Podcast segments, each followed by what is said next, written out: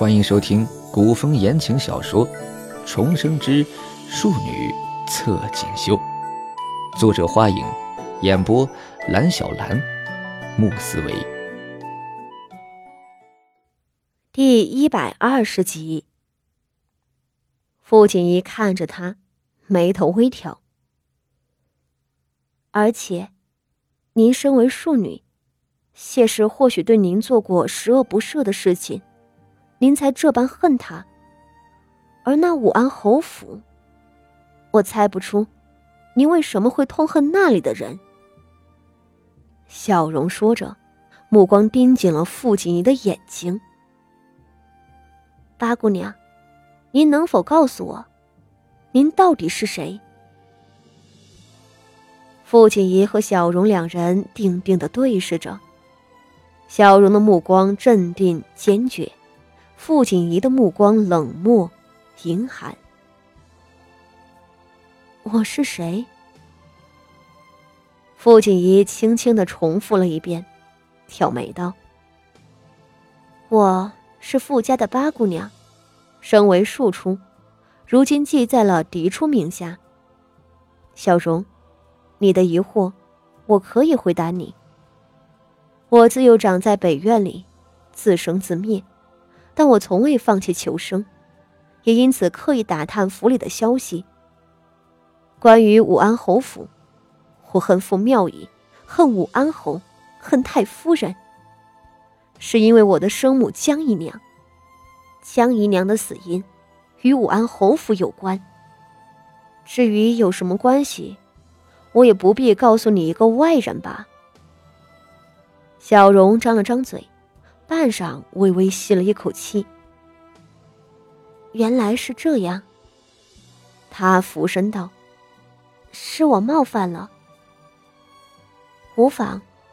我知道，你既然要与我合作，想弄清楚我的底细，也是情理之中。”傅锦仪淡淡道：“只是这样的话，我希望你不要再问了。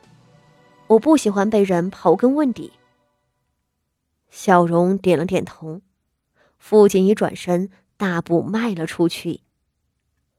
他悄无声息的抬手抚一抚鬓边的发丝，掩饰着抹去了眼角渗出的泪水。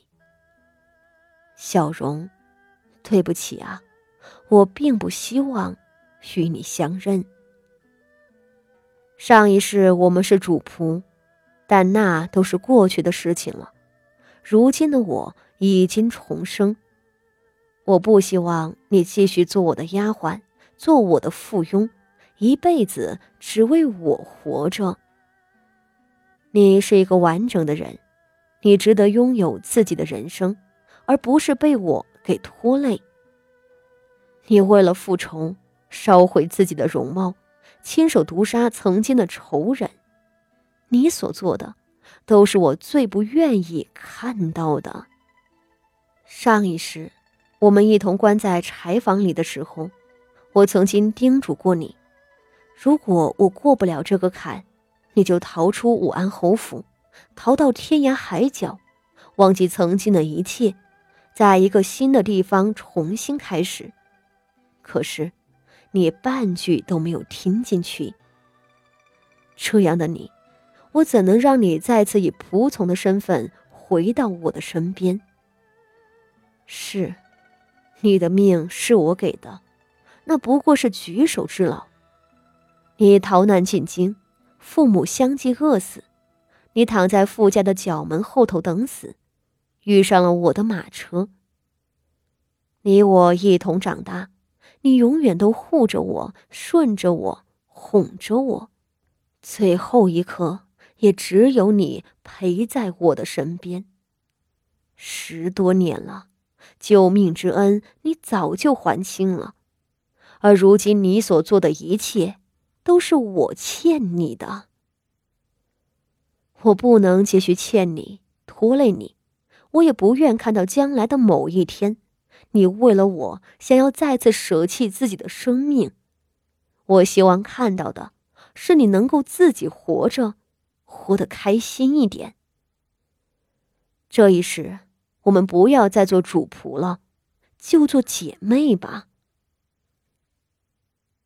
房门外头，孙嫂子和七夕几人都死死的守着。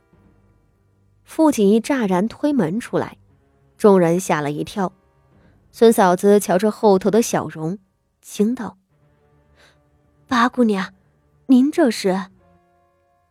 这件事情不得外传。”傅锦衣郑重道：“将你们方才看见的、听见的，都烂在肚子里。”孙嫂子和七夕面面相觑。他，他毒杀大太太。这是一场误会。傅锦仪冷道：“荣姑娘是我专程请过来为大太太瞧病的。”几人都惊愕万分，还是孙嫂子瞧着傅锦仪面容冷冽，不敢触了他的眉头，连忙低头应下了。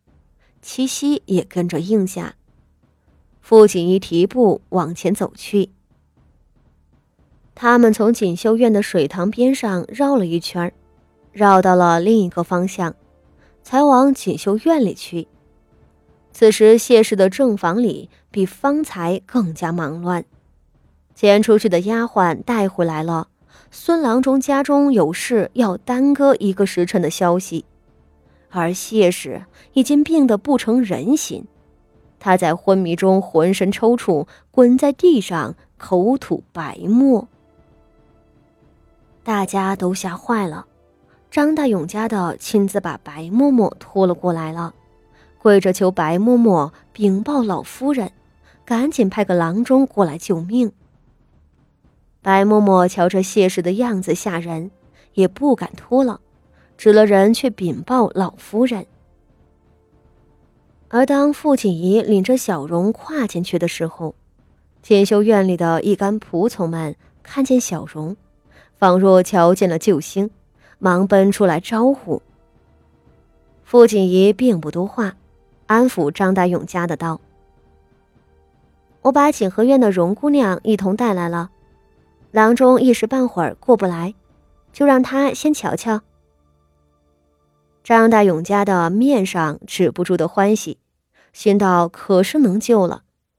然而再一寻思，他又惊讶起来：八姑娘和大太太两人可是死对头，他竟然帮着把荣姑娘请来了。在这一刻，张大勇家的当真怀疑傅锦仪是别有用心，甚至觉得。他可能是想趁乱谋害大太太，也说不准啊。可是眼下郎中请不回来，若是不用荣姑娘，大太太又能指望谁？罢了，大太太的病可耽搁不起了。他略一犹豫，忙先跪地拜谢荣姑娘，随即恭恭敬敬的请了进去。